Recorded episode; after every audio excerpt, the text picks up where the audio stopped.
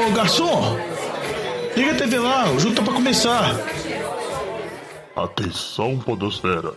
Vai começar NFL de Boteco.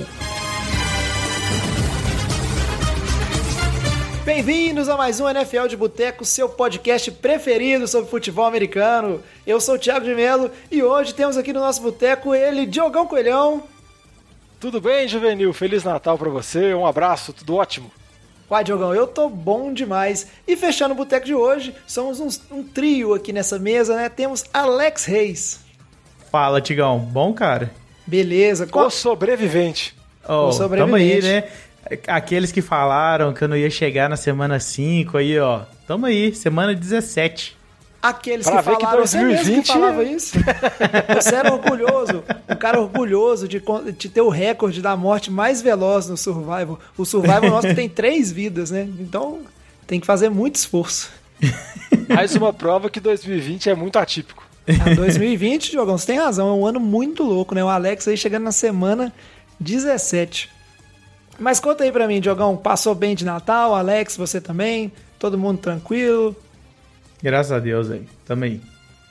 Ô, jovem, tudo tranquilo, assim. Natal sem encontrar a família, tomando as devidas precauções, tudo certo, né? O problema é que a gente não encontra aqueles tios mais velhos, aí não, não tem a piada do pavê, entendeu? Não tem aquelas piadas clássicas do Natal, mas fica pra próxima. É, faz parte, né? Infelizmente, meu Natal também não foi aquele trem, a família toda reunida, minha família reúne toda. Mas o importante é todo mundo passar bem, porque ano que vem tem Natal de novo, ó que coisa boa, né? É, mas o programa do Natal já passou. Esse agora é o programa de Réveillon, né? Tradicionalmente, o último programa do ano também coincide com a última rodada da, do ano da NFL. Esse ano que tinha chance de ter uma rodada a mais, dependendo de adiamento, mas apesar dos pesares da pandemia, eu acho até bem impressionante isso. A NFL vai conseguir terminar na data certinha, né? Correu não tudo como esperado, mas melhor do que o esperado, né, Diogão? É, exatamente para todos os sustos, todas as indefinições desde o início da temporada sobre se ia ter ou se não ia ter, sobre a especulação da necessidade de ter bolha ou não.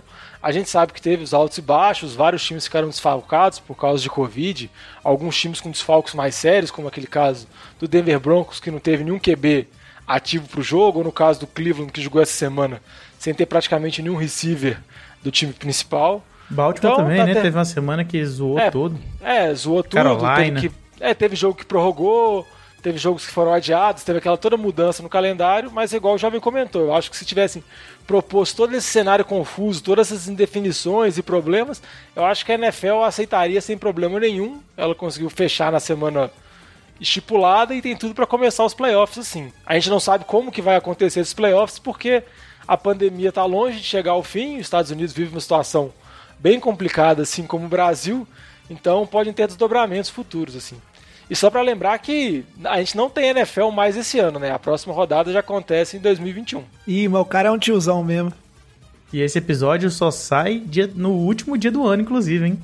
A gente tá é, tá gravando aqui na terça-feira, mas só sai quinta-feira, dia 31. 31. É, e existe a possibilidade de estar escutando isso em 2021. É, Exatamente. Eu, então, feliz vou, ano novo. Eu vou falar assim, não, não criticando o, uma grande rede é, televisiva, mas melhor escutar o NFL de Boteco que assistir o show da virada na Globo, né? Vamos combinar. mas por falar em assistir o show da virada, antes de seguir o programa, tô animado aqui, ó, último programa do NFL de Boteco do ano. Quero saber se vocês foram convidados para a festa do Neymar? Acho que o Diogão foi, velho. Não, velho, infelizmente. O Diogão, fiquei sabendo que o Diogão assim. é parça. O Diogão é parça. Não, é. Já falei que um dos meus sonhos era de empregos preferidos era ser parça do Neymar. pra ficar apenas entreter o Neymar, jogando videogame com o Neymar e ajudando o Neymar nas coisas mundanas do dia a dia. mas infelizmente não fui chamado, jovem. E também não iria, porque é irresponsabilidade. É, eu iria na mocada, na verdade. Vou te falar, Diogão, que quem iria com certeza é do N. Haskins. Vamos falar disso mais pra frente. Ah, Agora, o antes, Haskins fez uma, provavelmente. Antes de, antes de adiantar o programa aqui, né? Chega de enrolação nesse, nesse bloco introdutório. É, só os recadinhos de sempre. Essa semana, se você sentiu falta do programa do Fantasy de Boteco, que é o programa exclusivo sobre Fantasy, é porque não teve mesmo. Os meninos lá, o Diogão, o Vitinho, o Lamba, eles vão fazer é, depois um programa, uma retrospectiva do, do ano, avaliando esse ano de Fantasy. Vai sair depois, não tinha por que sair nessa semana, junto com a virada e tudo. Mas provavelmente sua liga acabou. Mande uma mensagem pra gente lá falando como é que foi seu ano, seguindo os conselhos da NFL de Boteco, se você ganhou as ligas que participou. Né? Muita Já gente... tivemos ouvinte ainda, jovem, falando lá que ganhou as duas ligas que participou, graças a dicas do pessoal aí do Fantasy de Boteco, velho. Aí, ó, tá vendo? Pra quem não escutou esse ano aí, ó, desde o início, fica aí a dica. E aí, Diogão, pro... pode falar, Ô, Jovem, só rapidinho, só pra falar, caso você ainda esteja jogando numa liga que ainda não terminou, que vai ter jogo nessa semana 17, por mais que não seja a situação comum, porque a situação default é terminar na semana 16, porque na semana 17, como a gente vai comentar, muitos times acabam poupando jogadores, alguns times não tem mais nada do que disputar, então acaba complicando muito e dificultando muito a decisão sobre o jogador de fantasy. Mas caso você esteja nessa situação, sua liga ainda não terminou e você ainda tiver com algumas dúvidas com relação à escalação ou alguma possibilidade de jogador, pode mandar uma mensagem pra gente nas nossas redes sociais, sempre arroba NFL de Boteco, no Twitter, Instagram, Facebook e também pode mandar um e-mail pra gente no nfldeboteco.gmail.com. Que nem o jovem comentou, a gente vai gravar depois um programa de fechamento, porque esse final de ano agora estava meio corrido, o Lamb e o Vitinho não tinham disponibilidade, mas a gente vai gravar um ano todo fazendo uma análise das temporadas de 2020 da NFL, que foi muito maluca em termos de fantasy, foi bem mais maluca. A gente vai tentar detalhar alguns, algumas posições, falar algumas projeções sobre 2021, mas qualquer coisa, manda uma mensagem pra gente. E só para finalizar, desejar um parabéns para Mariana, nosso ouvinte que venceu uma das ligas da NFL de boteco, venceu o Vitinho na final, impediu o Vitinho de ganhar as duas, porque foi uma coisa boa, porque senão ele ia ficar muito chato. Mas ela venceu aqui, então parabéns para ela. Ela foi acompanhando as dicas da NFL de boteco e teve uma vitória na, na última semana, contando com atuações primorosas de Josh Allen, Stephon Diggs e Davanta Adams. É isso aí. Parabéns aí, Mariana. Mariana que inclusive lá quando ela pediu, né? Falou que queria participar da liga, se eu não me engano, ela falou que ou não tinha jogado ou tinha jogado muito pouco. Mas aí, com as dicas do NFL de Boteco, ela bateu não só no monte de marmanjo veterano de fantasy, mas bateu os nossos especialistas também, por que não, né? Agora, vamos seguir para o primeiro bloco. O programa de hoje o assunto é óbvio, a gente vai falar da última rodada, chances de playoffs. Ah, pensei que era do show da virada. O que esperar? É, o show da virada, né, Diogão? Nós vamos fazer uma seleção. O Diogão fez um ranking top 10 artistas que vão cantar no show da virada. Mas é isso não. Antes de falar né, da última rodada da NFL, vamos fazer aquele nosso giro de notícias rapidinho. Breaking News. E para começar falando é, aqui de notícias, vamos dizer assim, né? A gente já repetiu várias vezes essa questão do de estamos indo para a última semana. Esse ano que tem mais vagas de playoffs, são estreia, então a gente vai falar disso, né? São 14 vagas, mas já tem sete times classificados. A gente segue para falar um pouquinho disso aí mais para frente. Vamos falar então do passa do Neymar. O que aconteceu com o Dwayne Haskins, Diogão? Quero saber que esse menino vamos dizer assim, Washington enfiou os pés pelas mãos. Dwayne Haskins é o pior QB que já passou na história da NFL, dentro e fora de campo? Ah, já vem, acho que não dá para falar que é o pior QB. Só contextualizando e lembrando um pouco, o Haskins foi draftado para o Washington no ano passado, na 15ª posição da primeira rodada, foi um jogador que foi o terceiro QB draftado, só ficou atrás do Kyler Murray e do Daniel Jones. Muita gente especulava que ele até poderia ter sido o segundo QB, que muita gente falava que ele tinha mostrado mais na, na universidade do que o Daniel Jones. O Haskins teve uma temporada de calor com altos e baixos, mais baixos, mas também porque a franquia de Washington ano passado estava completamente disfuncional. Nessa temporada ele começou como titular, depois perdeu a posição para o Kyle Allen, depois perdeu a posição para o Alex Smith. Teve vinculado a notícias no meio da temporada que o Washington colocou ele para ser trocado, ofereceu ele para vários times, mas nenhum time mostrou interesse. E acabou que, com uma sequência de lesões que o time de Washington teve, da posição do, dos QBs, acabou que o Haskins voltou a ser titular. Foi titular na semana 15 contra Seattle e foi titular nessa semana 16 no jogo contra Carolina. Acontece que depois da derrota para Seattle, o Haskins foi visto num strip club, sem máscara, parece que estava no aniversário, beleza, alguma coisa do tipo. Oi? Que beleza, hein, Diogão? Ah, é. Não dá para saber se ele estava comemorando alguma coisa, a volta de titularidade dele, mas o time tinha perdido e teve toda uma, vamos dizer assim, uma crítica muito grande, tanto dos companheiros de time quanto também da mídia, com relação ao descuido dele, com relação à situação do Covid, porque ele foi multado pela NFL, teve possibilidade dele ficar fora dessa semana 16. Lembrando que o Alex Smith está machucado. Então teve essas várias especulações. O Haskins jogou contra a Carolina, foi muito mal, foi bancado no final do jogo de Washington. Entrou o quarto QB do time, que agora o nome me fugiu da cabeça. E acabou que nesse jogo que o Washington perdeu para o time do, do, do, Panthers, sendo que o Washington, se vencesse, já estaria classificado para os playoffs, o Haskins foi dispensado na segunda-feira. Assim. É uma, um movimento bem não, não casual, não esperado pelo time de Washington, uma vez que o Haskins foi draftado há dois anos, um pick de primeira rodada, mas mostra toda a decepção que o time tem.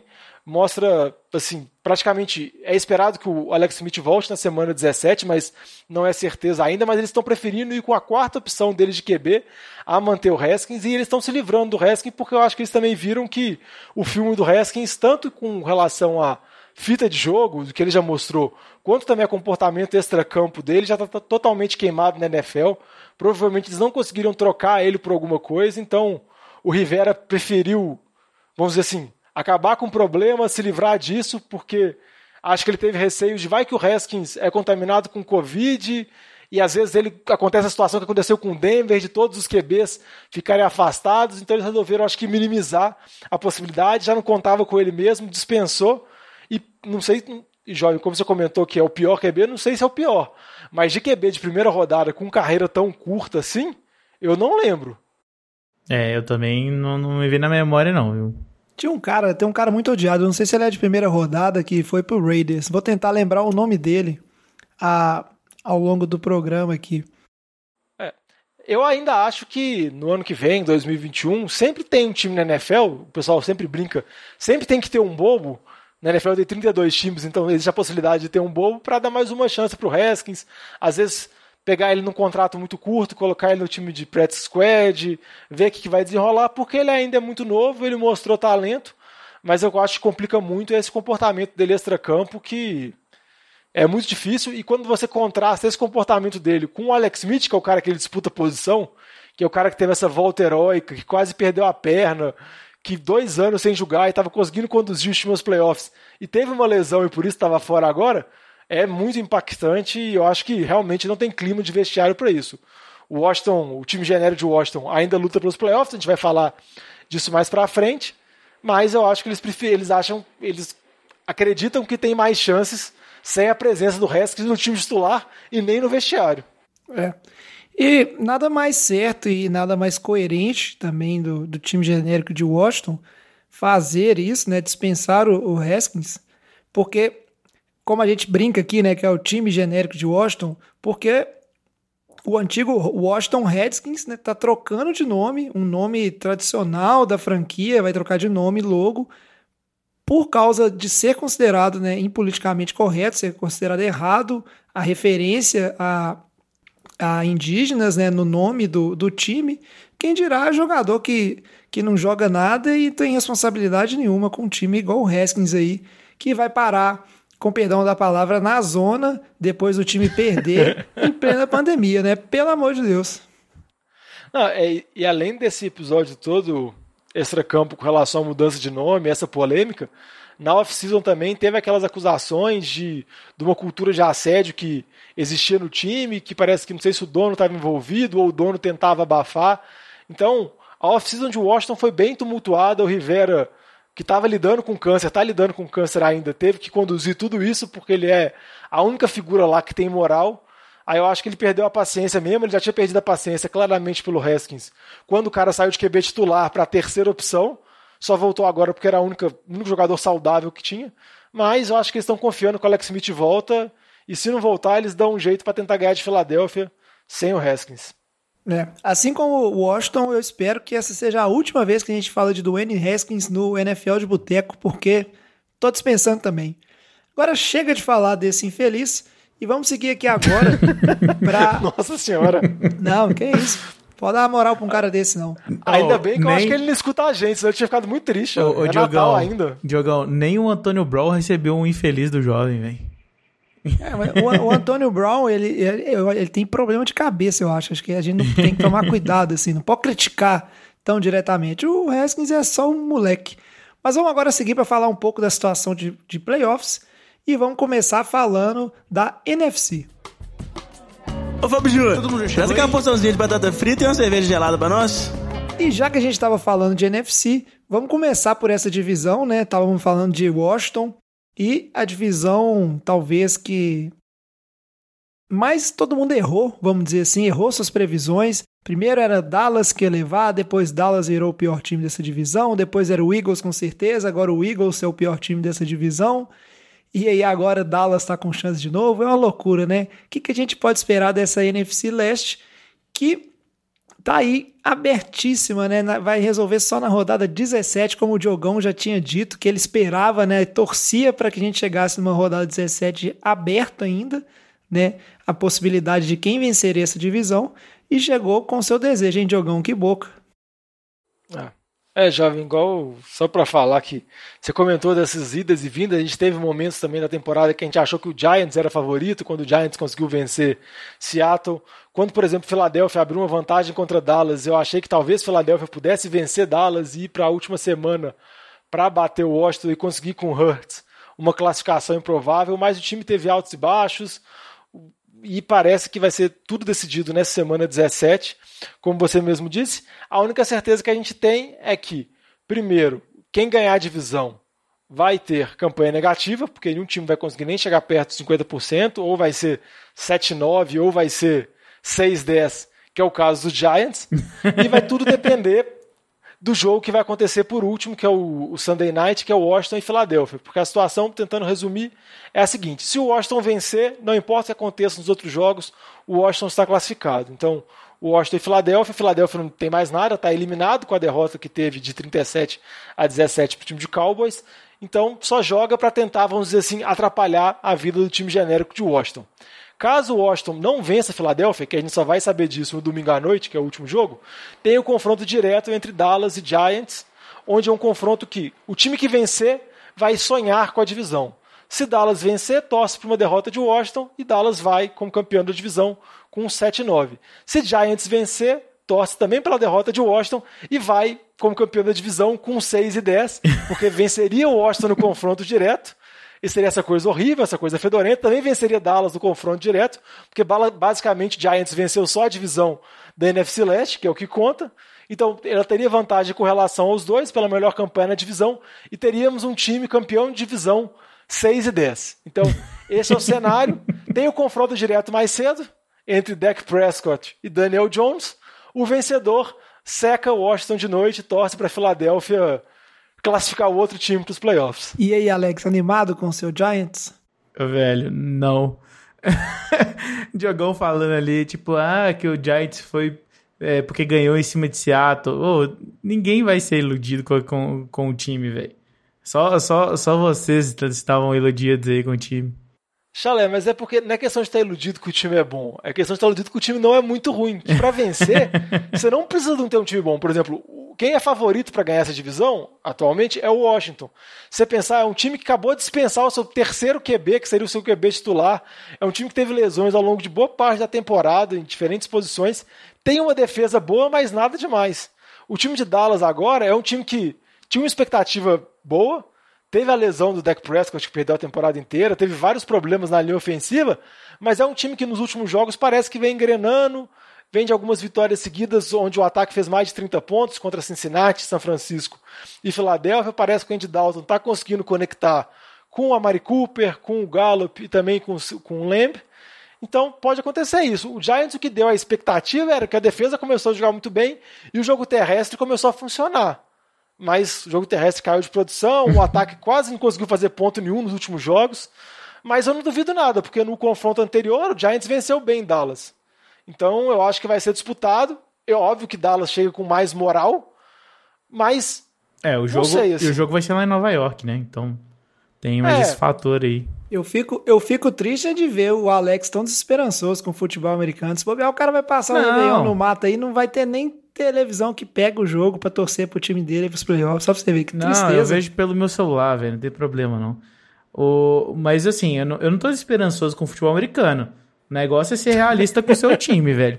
Tipo assim, você tem que ser sensato e saber que seu time não é um time competitivo, que não. Assim, qual a vantagem de ir pros playoffs, sabe? Vantagem de você ver seu time tomar uma sapatada no primeiro jogo de playoffs. Sei lá, eu não sei. Eu, eu, eu pra esse ano, eu já não tinha muita esperança no início do, da temporada. E, e eu, eu só segui isso durante a temporada. Assim, foi legal ver o Giants ganhar de Seattle. Foi maravilhoso, cara. Eu jamais esperaria isso, sabe? E, e, o time foi lá e jogou e ganhou. Foi, foi bem legal. Se ganhar e for pros playoffs, eu vou estar tá comemorando. Entendeu? Não é isso. Eu só não tenho esperanças de que vai ganhar. Mas se ganhar, eu vou estar tá comemorando. Inclusive, nós vamos falar disso mais tarde aí no. Depois no, no, no fim do. Sobre escolhas de survival. Vocês vão ver. Aqui, só para corrigir uma informação, o Giants perdeu para Dallas. Falei que tinha vencido, eu confundi com o Washington. O jogo que foi, foi o jogo que até que o deck machucou, quando o Dalton conseguiu conduzir Dallas para uma virada no final. E o interessante é que não importa quem ganhar essa divisão, o vencedor vai perder na sequência. Não, vai pegar a Tampa Bay. E Tampa Bay é franco favorito contra qualquer um que vier aí. Por mais que Tampa Bay teve suas oscilações na temporada, Tampa Bay vem de uma boa sequência, a gente vai comentar isso mais para frente. Mas se fosse para apostar, eu ainda apostaria um Washington que depende de si, assim.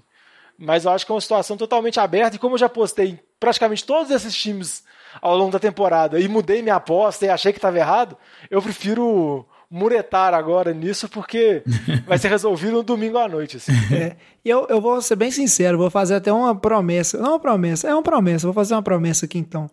Se os Eagles ganharem de Washington e tirarem essa história brilhante do Alex Smith levar o time dos Redskins para os playoffs depois de recuperar a perna dele, é o time do genérico de Washington, eu nunca mais torço pro Philadelphia Eagles, vou o time do Vitinho, torcendo aquele Super Bowl contra os Patriots para a dinastia acabar, nunca mais torço para esse time fedorento do Eagles, se, se eles fizerem isso. Não que eu sou contra o seu time, viu, Alex? Os Cowboys, bem legal também. Mas acho que é o momento de Washington, vamos dizer assim, coroar essa história fantástica do Alex Eu Smith. também acho, jovem. Eu tô nessa aí também, cara. É, torcer pro Alex Smith jogar, né? É, é tem ele isso. É dúvida, mas torcer pra ele jogar. Mas chega de falar então da divisão mais chechelenta da NFL no momento. E resumo para os nossos ouvintes é o seguinte: essa divisão é uma disputa que ninguém quer ganhar. Então, enquanto tá todo mundo empurrando, porque ninguém quer passar vergonha nos playoffs, fica assim: não, vai você, vai você, vai você. E aí Ô, a gente tá esperando ainda ter um vencedor, né? Chegar na rodada 17 e pensa assim: que divisão equilibrada, última rodada, ninguém foi vencedor dela ainda. Só que não.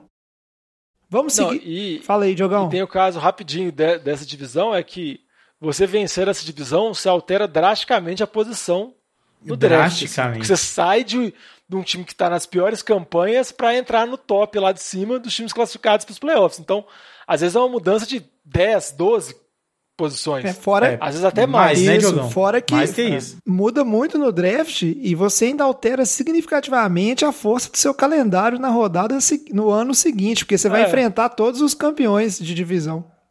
Mas é isso Mas, aí. mas é aquele negócio, você torce pro seu time ganhar, vai que faz uma brincadeira nos playoffs, vai que é um jogo, sei lá. Imagina o Giants chegando lá e batendo no Tom Brady, Chalé. Nossa, ia Engraçado ser, pra caramba, ia ser velho. legal demais. Então, você acredita nisso. É, vamos pra Eu, frente, ó. eu já falei, ó, eu nunca torço pro 49ers perder, inclusive não pego o time que joga contra o 49ers no Survivor. Sou torcedor legítimo.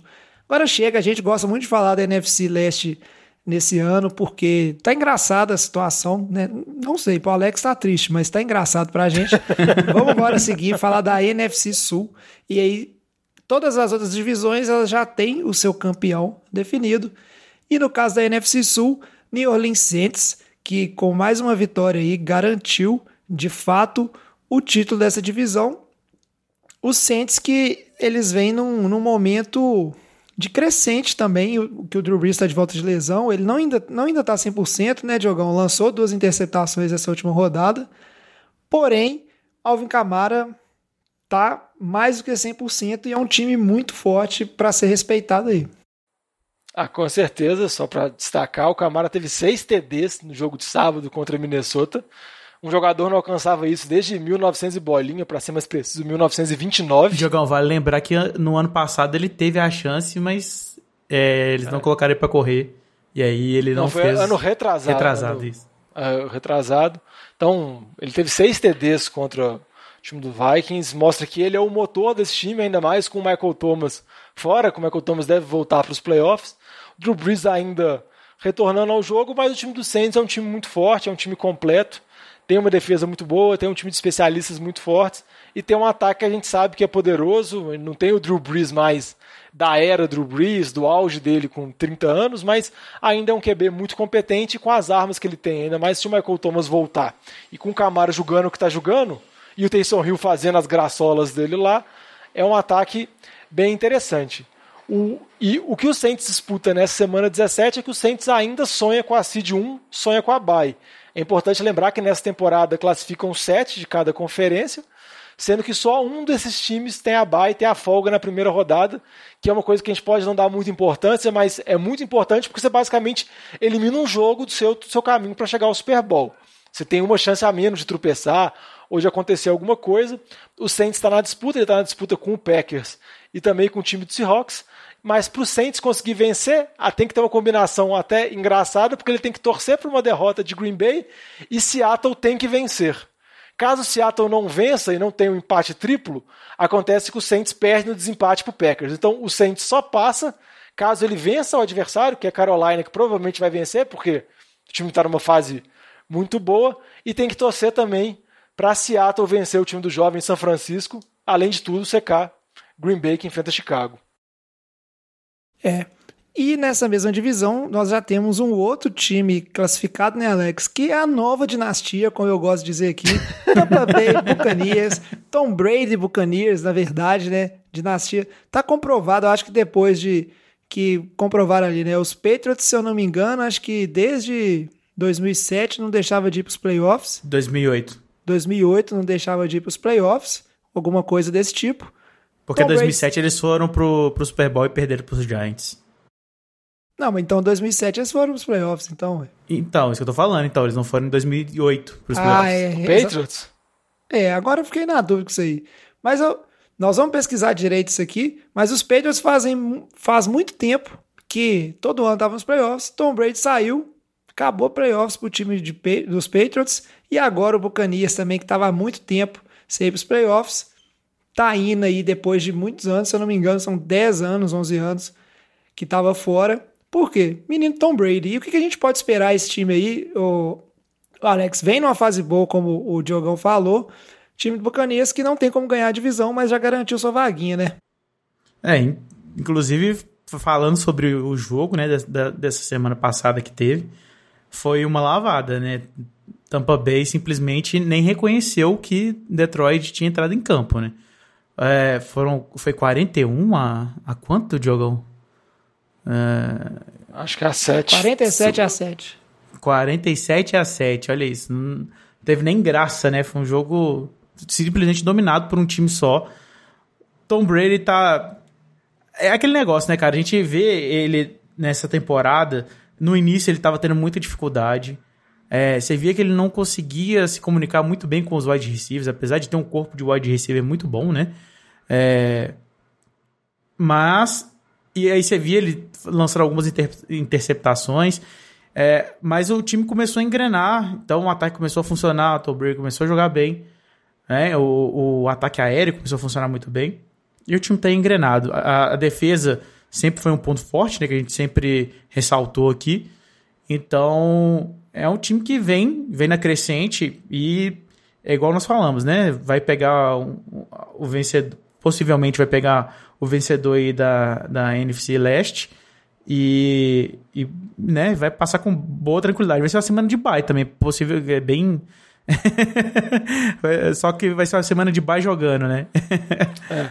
Não, foi, vai ser basicamente essa semana que teve, né? Contra Detroit, onde eu nunca vi isso na minha vida, o QB titular foi poupado no intervalo, porque ele já tinha lançado quatro TDs e o jogo tinha praticamente acabado. Se você pegar esses dois quartos que, que Tampa teve contra Detroit e os últimos dois quartos que Tampa teve no jogo da semana anterior, que foi a virada contra Atlanta, o ataque foi praticamente perfeito, fez uma quantidade de pontos absurda, então dá muita moral.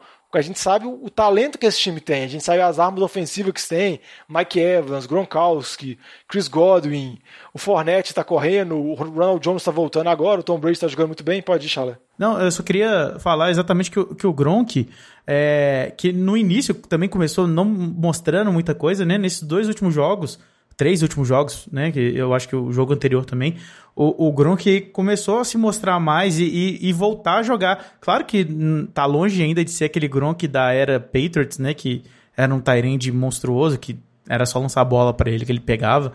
É, mas eu acho que isso tá fazendo muita diferença, né? Eu acho que o entrosamento ali, Brady e receivers e Tyrande, estão tá fazendo muita diferença.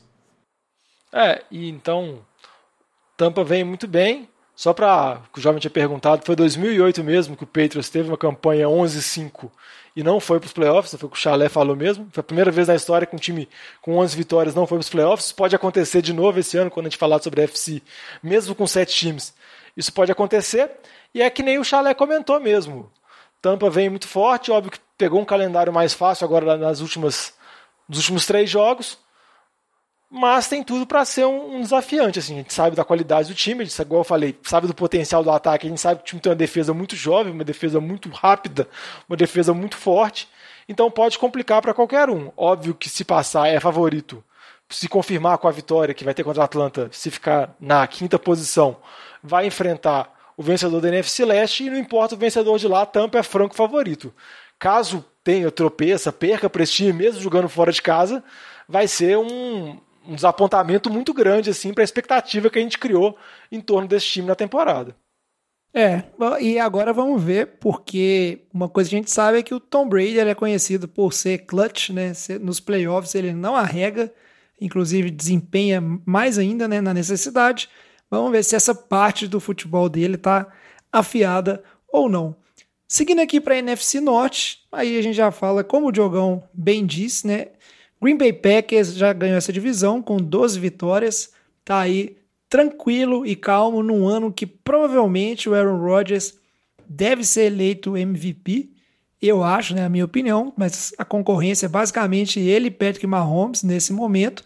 E o Mahomes. Eu acho que tem um Josh Allen correndo de longe, mas eu acho que é entre os é, dois. É, mas né? eu acho que o Josh Allen é mais, tipo assim, deixou a desejar em alguns pontos e alguns jogos, e isso aí vai ser lembrado e o Mahomes, eu acho que existe muita hype, né, de que ele joga muito e faz coisas é, fantásticas, mas, mas quem, semana... quem eu acho que tá tendo uma temporada assim fora de série que a gente pode dizer que ainda carrega o time nas costas, desde sempre, né, carrega esse time dos Packers nas costas, é o Aaron Rodgers e como o Diogão já bem explicou aí, tem que só perder, né, tá na mão, vencer. É, tem que só vencer Pra, é que eu ia falar o contrário, eu ia fazer uma dupla negativa que eu acho, Diogão. Ó, pra você ver como é que funciona a cabeça do ser humano, né? Do ser humano prejudicado. Não, ô jovem, mas às vezes você pensou no seguinte: Green Bay tem que vencer Chicago ou então simplesmente torcer para Seattle perder.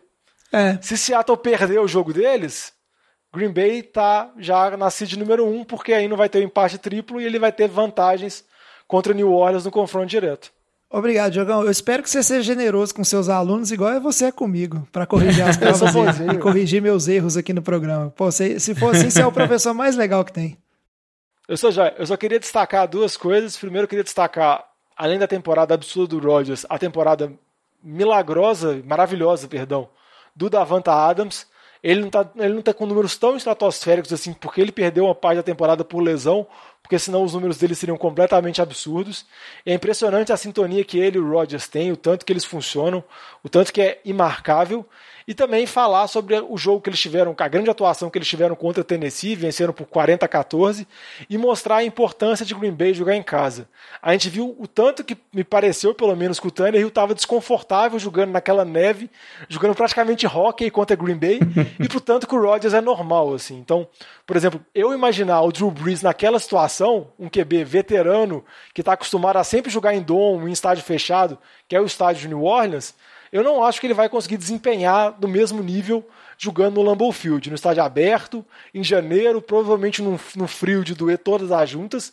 Então eu acho muito importante Green Bay conseguir manter essa bye. Então eles vão ter que vencer Chicago, que está na disputa de wild card, ou então simplesmente torcer para Seattle perder o jogo, mas eu acho que Green Bay vem firme e forte, porque o time está embalado, o time está num bom momento, a defesa parece que está menos vulnerável ao jogo terrestre, pelo menos foi assim contra o Derrick Henry, e está se mostrando às vezes como o favorito da NFC, que é uma conferência que tem times muito parelhos, muito disputados, mas Green Bay está colocando a cabecinha para fora assim, eu acho que dá para falar que Green Bay se manter o mando de campo, pode ser considerado favorito. Eu, se eu, se eu fosse o Drew Brees, eu olhava assim no estatuto do idoso, não tem nada ali que contra colocar ele nessa, jogar menos 10 nessa graus. situação aí adversa de jogar no inverno. Mas realmente, para os times, né, como é, é, o inverno, o auge do inverno, inclusive, lá nos Estados Unidos, quando acontece os playoffs da NFL, é, para os times que jogam, principalmente times que são de climas mais, mais duros, mais no norte dos Estados Unidos,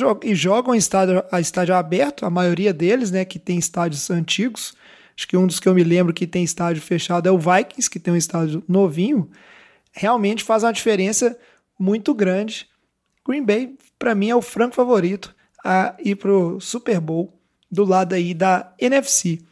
Mais um time que a gente já dispensou. A gente tem que parar com isso de ficar dispensando os times. Eu imagino que os ouvintes devem morrer de raiva quando a gente vira e fala, tipo assim, nossa, esse time aqui, sem chance, time ruim. Como o Diogão, o Diogão gosta de ficar chamando o time seu de fedorento, eu falo com ele que isso é errado. Mas, e aí... é ofensivo. Eu, eu me surpreendo que não aparece mais mensagem de ouvinte rancoroso falando assim, tá vendo? Vocês falaram no episódio tal que meu time era fedorento, olha ele aí, que é o Chicago Bears. Batatinha não tá aqui, que é o nosso torcedor de Chicago Bears no NFL de Boteco. Quem diria, hein, Alex? Fez o para casa semana, ganhou do dos Jaguars, chega com chances de, quem sabe aí, beliscar uma vaguinha. Graças a Deus, velho, que eu a minha aposta do Survival inclusive foi no Chicago, né? Torcendo aí para pro Jaguars manter o, o a busca pelo Sunshine. então, assim, foi bom, né? É, Claro que né, a gente não pode considerar muito esse jogo, porque a gente já vem vendo a, o desempenho do, né, de Jacksonville. Não era grandes coisas, então, assim, era igual você falou, não era mais que obrigação Chicago ganhar, né? É, Chicago vem tendo um bom momento aí, se não me engano, são, são duas ou três vitórias. São três vitórias seguidas. Três vitórias. É, tem que manter, cara. O, o que a gente gosta de, de brincar e encher muito o saco do Batatinha, né, no nosso grupo lá de WhatsApp, é, é sobre exatamente a atuação do, do Trubisky, né, nesses, nesses três últimos jogos, principalmente nesses dois últimos jogos, né, que ele teve excelentes números. Então, é aquele negócio, cara. A gente tem que, tem que esperar ver se realmente o Trubisky vai ser isso. Essa semana, é, Chicago pega quem? Que eu não lembro. Chicago pega Green Bay, que a gente estava comentando. Ah, pega Green Bay. Uh, então, é verdade. É. Então tem um grande desafio na frente, né?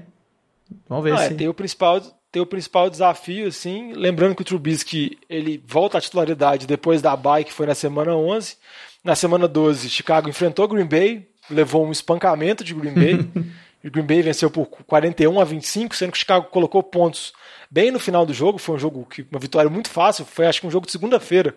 Um jogo, não sei se foi o Monday Night ou aquele jogo de segunda-feira mais tarde ainda por causa do jogo adiado.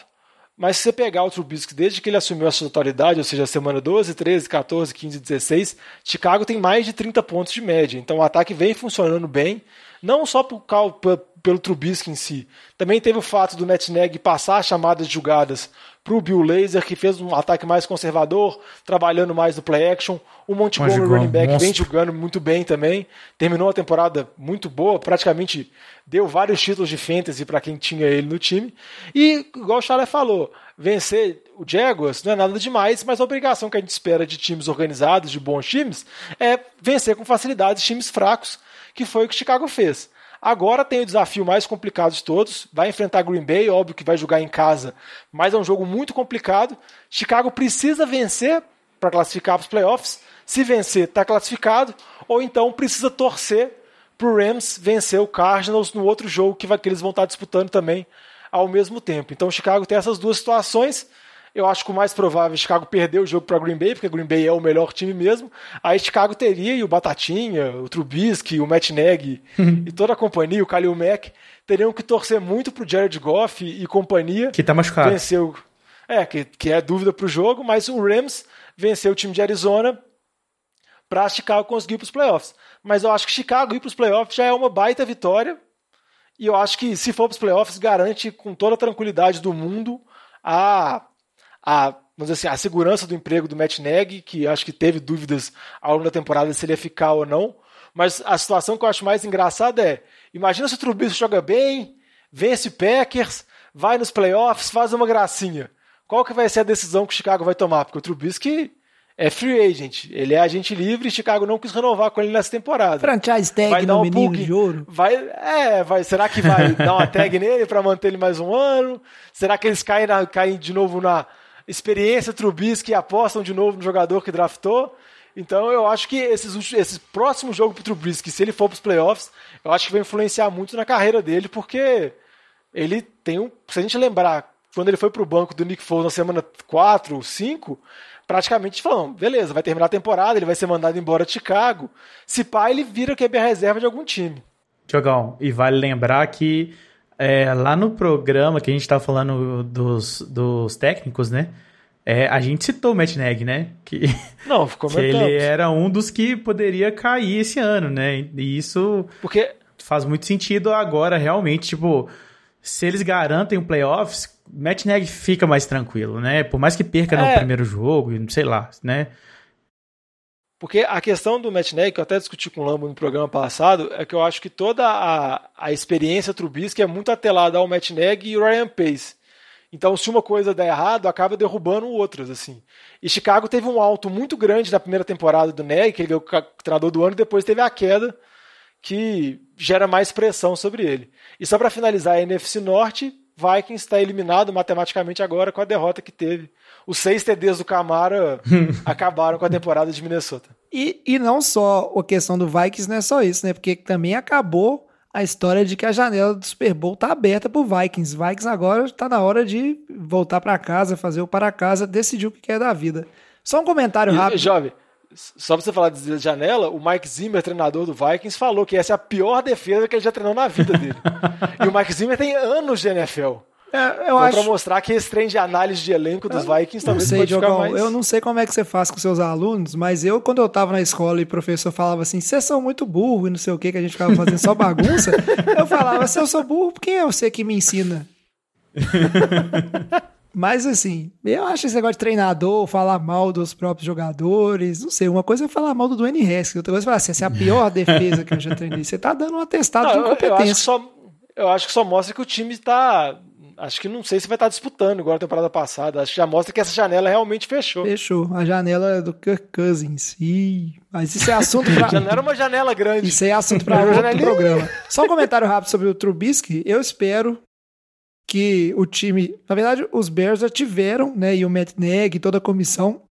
Eles já tiveram tempo suficiente para saber se o Trubisky vale a pena ou não. Não existe essa coisa, olha, agora ele jogou um bom aqui e, pô, você esqueceu o que, que o cara é? Vocês já tiveram tempo, né? Pelo amor de Deus. Vamos falar então para fechar aqui NFC, falar de NFC Oeste, que infelizmente meu time do coração, o São Francisco 49ers, não tá nem na pauta porque tá desclassificado, apesar que ganhou essa semana, né? Parabéns para nós, cada vez mais longe do, da parte alta do draft, não sei para que é isso. Mas Seattle Seahawks ganharam a divisão essa semana.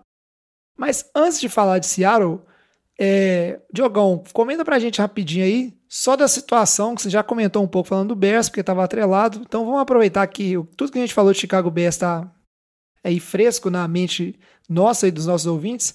Vamos falar dessa situação entre Rams e Arizona, só aprofundar nela um tiquinho, que a gente falou rápido ali do Bears, só para esclarecer, e depois a gente fala de Seattle Seahawks, que já venceu a divisão, já está classificado tranquilo. Beleza.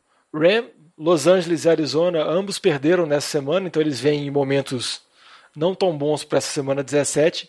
Ambos se enfrentam e basicamente o cenário é o seguinte: se eles conseguirem, o time conseguir uma vitória, Se o Rams conseguir a vitória, o Rams está classificado para os playoffs.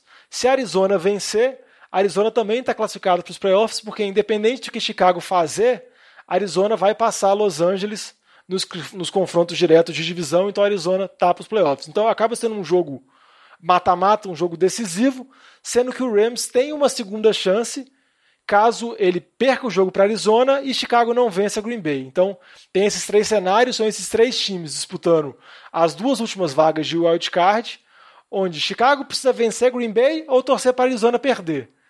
Los Angeles precisa vencer Arizona ou torcer para Chicago perder, e Arizona precisa vencer Los Angeles. Se Arizona perder o jogo, Arizona está fora. Então está nessa disputa. O que eu acho interessante é que esses dois times, igual eu comentei, chegam em momentos muito ruins, chegam com ataques bem questionados. A gente tem a situação do Jared Goff, que vem numa temporada com muitos altos e baixos, e os baixos são terríveis, então o time. O ataque foi muito mal contra os Jets e foi muito mal na derrota dessa semana contra Seattle. Ele está meio baleado, está com um problema no dedo, parece que o dedo dele saiu do lugar, ele mesmo colocou no lugar no jogo contra Seattle, mas ele é dúvida para enfrentar Arizona nessa semana, então pode ser um baita problema. E com relação a Arizona, o ataque terrestre não funciona, o Kyler Murray deu mais 50 passes nesse jogo, mas o time não conseguiu produzir muito muitos pontos, fez apenas 12 pontos contra São Francisco, que tem uma boa defesa, mas está uma defesa bastante desfalcada, mas conseguiu controlar bem o jogo assim. No final do jogo, o Kiro até brincou, que ele falou que ele é torcedor de Chicago Bears, do Chicago Bears, falou que a vitória era para Chicago, porque estava complicando a situação de Arizona, mas são dois times que, teoricamente, no início da temporada, a gente esperava muito deles, principalmente com relação ao ataque, Sean McVay e Cliff Kingsbury, mas deixaram muito a desejar então, tentando agora ver nesse jogo decisivo dessa próxima semana qual time vai para os playoffs. Assim, vai ser muito interessante ver o duelo desse ataque de Arizona que é claudicante, mas funciona, contra o Rams, que basicamente é uma boa defesa, porque o ataque não dá para esperar muita coisa. Claudicante aí você gastou. Eu, eu, eu não vou falar que eu não sei o que, que é para não passar vergonha. o... Isso. Mas... Não, e só para fechar a NFC Oeste, Seattle venceu a divisão e Seattle ainda tem o sonho de conseguir a seed número 1, que é muito pouco provável. Para Seattle ser, ter a seed número 1, ter a bye, precisa vencer o jogo contra São Francisco e torcer para derrotas de Green Bay e de New Orleans. Então é muito pouco provável. O mais provável é Green Bay ser o número 1, New Orleans ser 2 e Seattle ser 3. E aí, para enfrentar o wildcard, aí não tem como saber quem vai ser.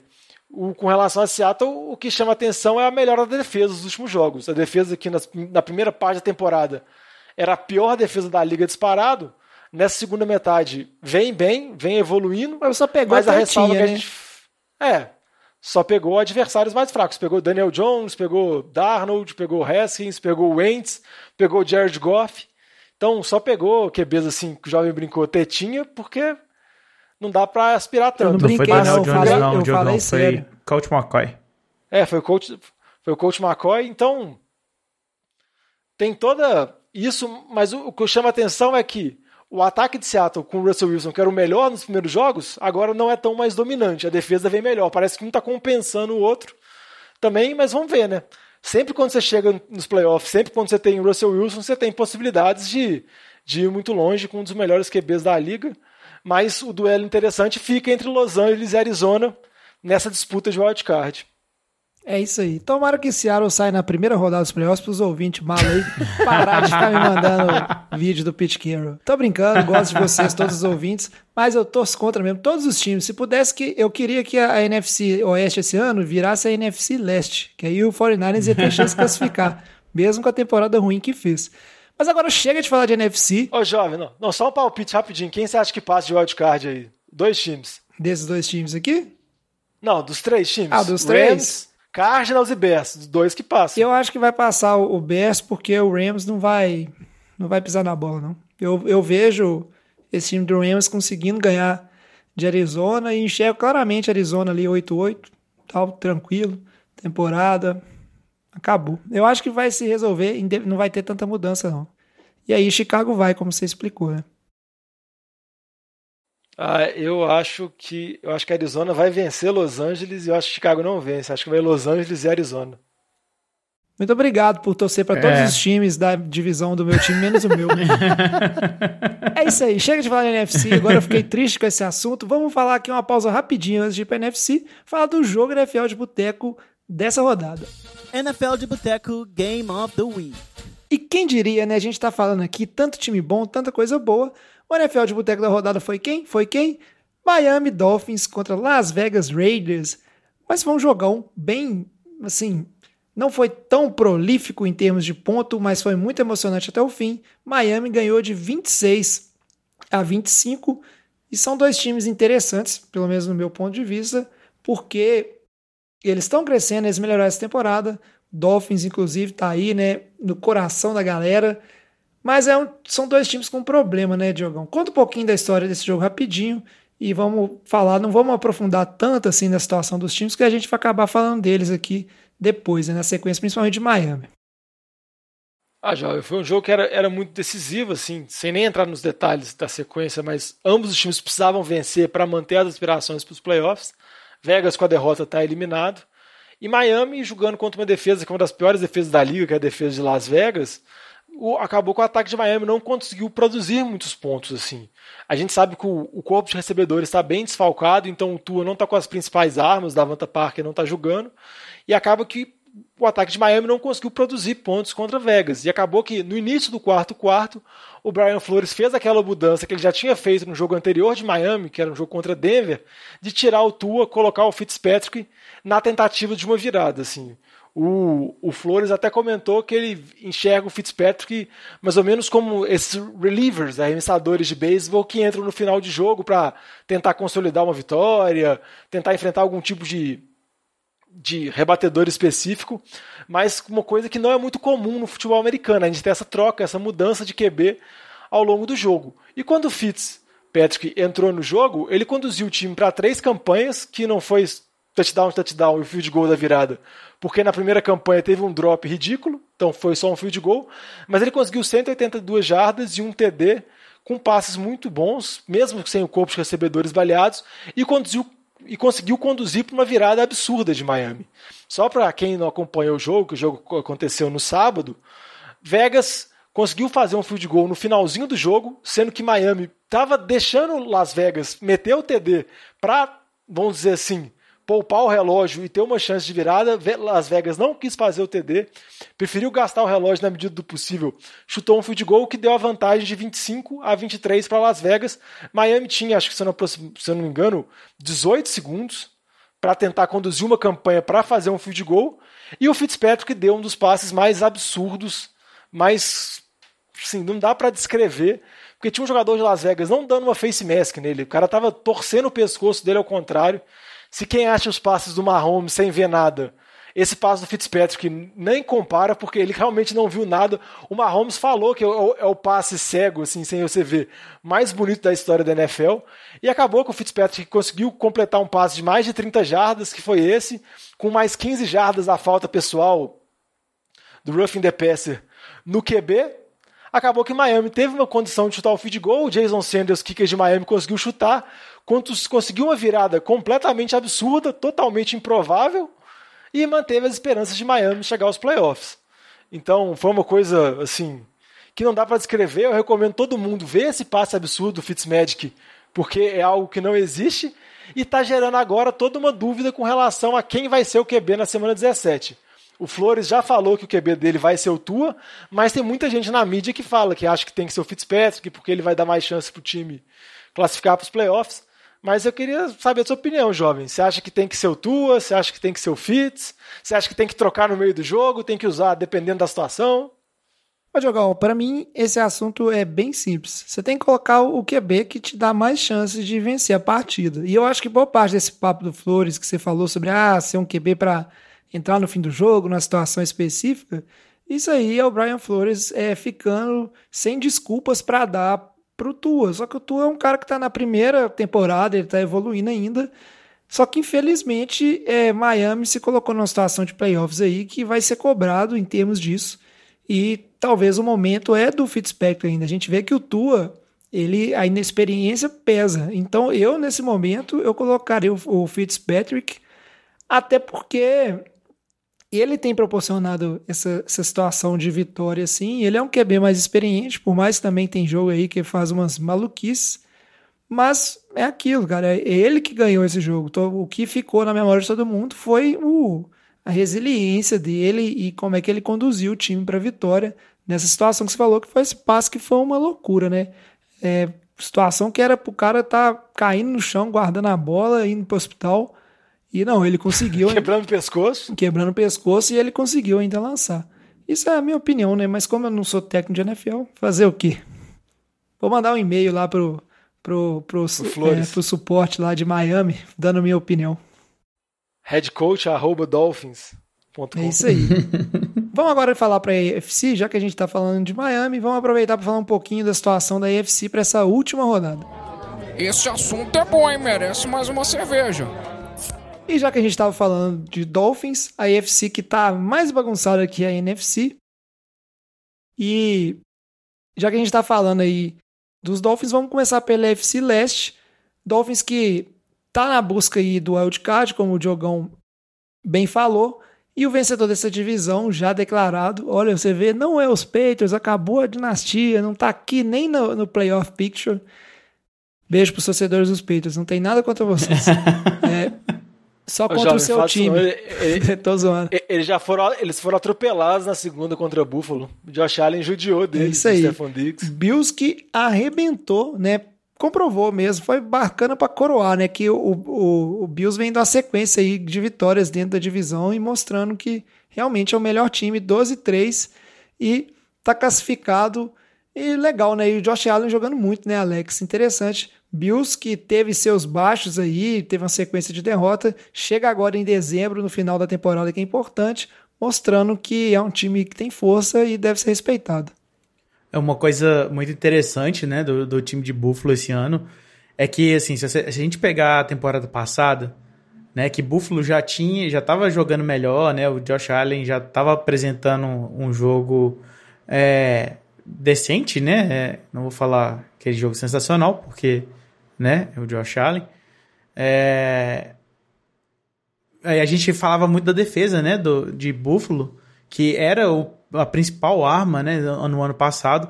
Esse ano a gente não pode mais falar isso, né? A gente pode falar claramente que o ataque está fazendo muita diferença. Essa contratação do, do Diggs, né, é, essa troca que eles fizeram para pegar o Stephon Diggs, nossa, mudou muito a cara do time.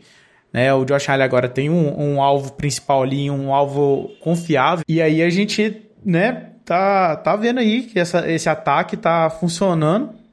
E, e é, é, um grande contender, né? É, é bem possivelmente um dos times para para chegar ali na, na, final de divisão da, da conferência, final da divisão não, final, final da conferência, assim, a gente pode botar fichas em, em Buffalo, né? A gente, a gente, pode acreditar no, no time de Buffalo.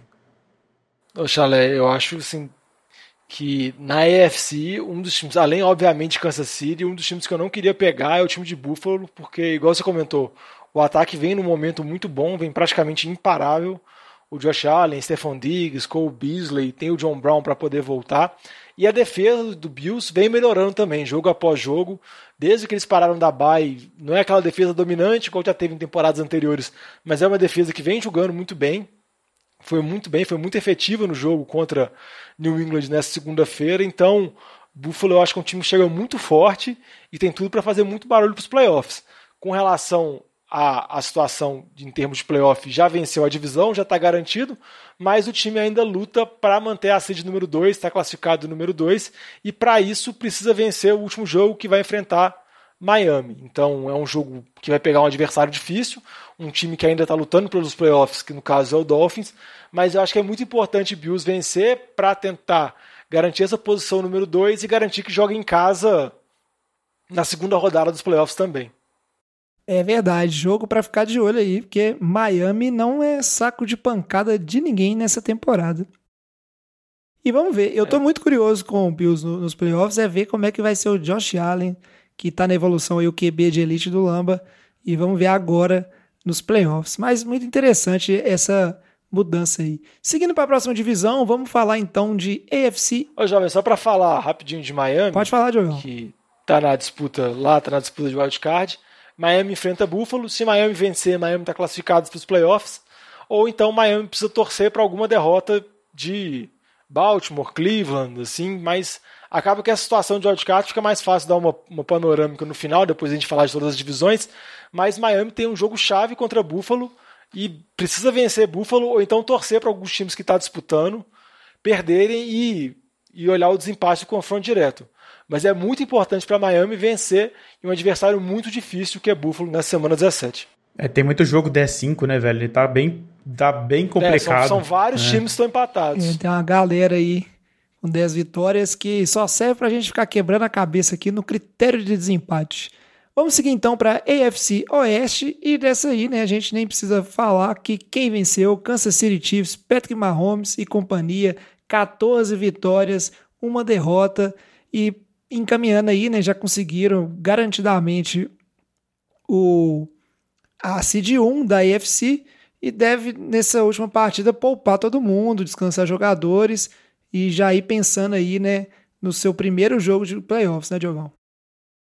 Jovem, eu não sei se eles vão poupar completamente, porque eles já vão ficar de bye na próxima semana, assim. Então eles ficariam numa janela de duas semanas sem atuar os jogadores, e quando a gente vê a comissão técnica e jogadores falando sobre isso, geralmente eles não se sentem muito confortáveis com isso, eles falam que perdem muito o ritmo de jogo, e às vezes acabam caindo em situações como, por exemplo, se a gente lembrar Baltimore e Tennessee na temporada passada, que Baltimore poupou contra Pittsburgh na semana 17, até conseguiu vencer, era a melhor campanha, ficou de bye, enfrentou Tennessee, Tennessee começou o jogo num atropelo impressionante, parece que Baltimore estava tentando pegar ritmo e quando viu o placar já estava bem dilatado. Então não sei se Kansas City vai fazer essa abordagem de sentar os principais jogadores, mas não dá para discutir, é o principal favorito da FC, o Super Bowl passa pelo Arrowhead, então algum time vai ter que vencer Kansas City lá para chegar ao Super Bowl pela FC, e o que chama a atenção de Kansas City é mais uma vez o time vence apertado. Dessa vez venceu apertado a Atlanta, teve que contar com o fio de gol errado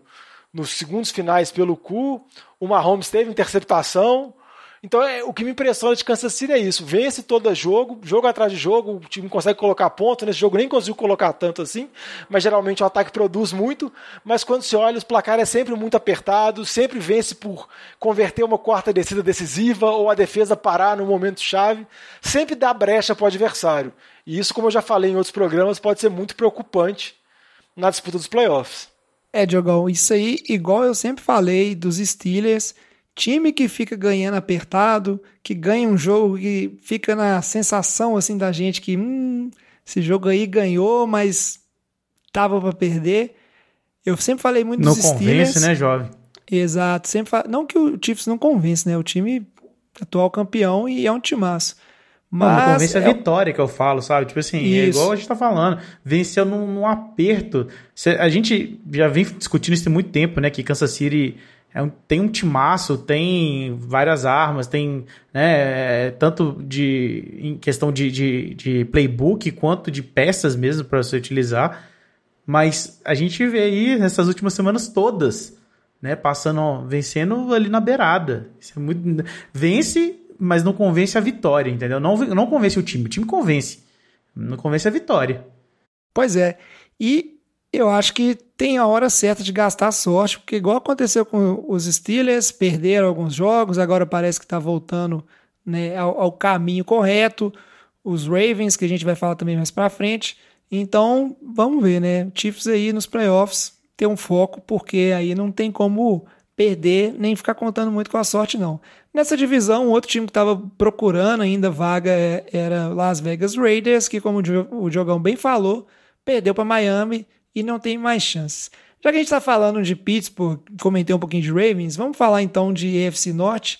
EFC Norte que Steelers estão vencedores, né? 12 vitórias, os outros times eles vêm com 10, que é Ravens e Cleveland, então já ganhou essa divisão. Agora a última rodada dos Steelers para continuar recuperando a moral e tentar ver se arranca a seed 2 de Buffalo, né, Diogão? Exatamente. Essa vitória nessa semana contra os Colts foi uma vitória muito importante, porque, como você disse, assegurou a divisão com essa vitória. O time já estava classificado para os playoffs, mas assegurou a divisão. E o time ainda tem a expectativa de chegar a seed número 2, caso vença o jogo da semana 17, que é um jogo contra Cleveland. Então, acaba que é um jogo que os dois times estão muito interessados. Só para destacar essa vitória que Pittsburgh teve contra os Colts nesse último fim de semana, Pittsburgh perdia por 24 a 7 e foi a maior virada da era Tomlin. O Mike Tomlin está lá há vários anos assim. A gente nunca tinha visto uma virada com um placar tão vamos dizer assim, tenso entre os dois times e foi importante para o time ganhar moral, que eu acho que é o que o time mais precisava. O time vinha de uma sequência de três derrotas, tinha muitas críticas com relação ao ataque, com relação aos recebedores dropando a bola, ao jogo terrestre não funcionando.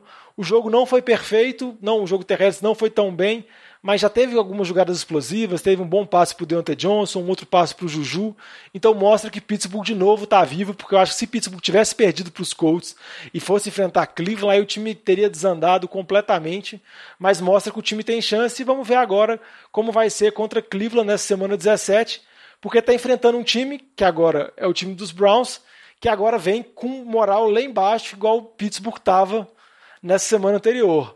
Afinal, Cleveland perdeu para os Jets por 23 a 16 e a gente sabe que os times que perdem para os Jets vivem uma crise enorme porque ah, acabou. É muito humilhante, entre aspas. perdeu, assim, né? perdeu pro Jets, acabou o time. É o Rams. O Rams não vai pro playoffs, eu tenho certeza. Tô brincando. Lá, lá em cima eu falei que iria. Você falou que iria, né? Mas dependendo, é possível. E essa derrota para os Jets, ela custa muito caro, igual a derrota que o Rams teve para os Jets porque pode acabar com a chance do time dos playoffs. Então agora Cleveland precisa vencer Pittsburgh na semana 17, ou então precisa contar com derrotas do time dos Colts, que vai enfrentar Jacksonville, que provavelmente não vai perder. Então Cleveland chegou numa situação muito complicada, tem que vencer, porque se perder, provavelmente tem boa chance de ficar fora dos playoffs. E só destacando a situação que Cleveland enfrentou nessa semana, que praticamente todos grupo, os, os principais receivers, os receivers principais do time principal, todos ficaram afastados por Covid, porque eles tiveram um contato próximo com alguém que foi diagnosticado com Covid, todos os jogadores estavam juntos numa banheira ou algo desse tipo, assim, basicamente todos eles foram afastados. Eles devem voltar para essa semana 17, mas foi uma derrota que custou muito caro. Porque se Cleveland tivesse vencido, tivesse aí com 11 vitórias e 4 derrotas, estaria vamos dizer assim, com uma vantagem com relação a toda essa briga de wildcard que tá maluca, que não tem nenhum time definido. Mas tá na disputa e tá na. vai ter que vencer Pittsburgh. É bem complicado e uma, um dos maiores problemas para a situação de Cleveland é que ele pede na divisão para o Baltimore Ravens, que é o atual segundo time na divisão. E pelo que a gente entende dos critérios de empate, primeiro, quando tem vários times empatados, que pode vir a ser o caso aí da, da AFC, primeiro olha na divisão quem está melhor colocado e rapa essa galera aí que está na terceira posição. É. Ah, é. No caso, até Cleveland tem vantagem com relação ao Colts, porque Tennessee também está empatado, aí vai uma outra blá blá blá. Cleveland hoje está com a sétima vaga, estaria pegando a última vaga dos playoffs. Mas precisa vencer para conseguir manter, porque se você pega, por exemplo, Baltimore, Baltimore venceu o Giants nessa semana, vem de uma sequência boa, vem de quatro vitórias seguidas e vai enfrentar Cincinnati na semana 17 agora. Provavelmente vai vencer sem muitas dificuldades. Então Baltimore tem uma campanha melhor que Cleveland, vai manter essa campanha melhor e vai ficar à frente de Cleveland. Então é muito pouco provável que Baltimore tropece. Então acaba que a pressão fica muito com relação a Cleveland. E com relação a Baltimore, só para destacar mais uma vez o bom momento do time. O time agora que eu acho que abriu mão de tentar fazer o jogo aéreo funcionar, estão estabelecendo um jogo terrestre mesmo, Dobbins, Gus Edwards, Lamar Jackson correndo, tudo correndo um em cima do outro, e depois, ano que vem, tenta dar passe, tenta fazer isso, aquilo. O time foi para a maneira mais tradicional. Não tenta, Diogão. E... Esse ano já tentou. Você tem que fazer o que é. te traz vitórias, sabe? Eu entendo a questão, o Lamar Jackson acha ruim, o pessoal fica falando. Desenvolver. QB, running back. E tudo não, é o que traz vitórias, gente. É isso. Vamos explorar o que o time tem de melhor. É. O John Harbaugh, ele é, não é bobo, não. Ele sabe disso. É, o time foi para o modo padrão, o modo seguro, venceu os últimos jogos, óbvio que pegou adversários mais fracos, mas chega também com moral, né? Um time que chega com cinco vitórias seguidas nos playoffs pode complicar ainda mais, dependendo de Baltimore. Agora a gente já comentou várias vezes em outros programas, se o time consegue uma liderança, consegue estabelecer o jogo terrestre, é um adversário muito difícil de ser batido e provavelmente vai estar nos playoffs porque vai vencer Cincinnati. É isso aí. Para fechar, a gente tem que falar da AFC Sul, que há muito tempo tá na mão só de Tennessee Titans e Indianapolis Colts, porque as outras duas equipes da divisão estão bem ruins essa temporada. O Jaguars, inclusive. Pobre Deshaun Watson. Oi?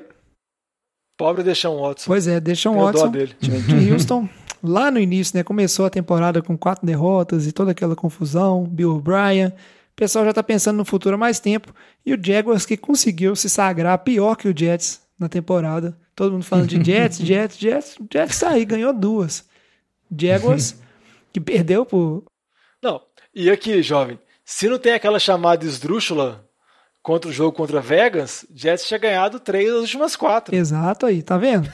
o problema é que o time resolve ganhar na hora que não tem jeito mais. Isso que é o problema do, do Jets.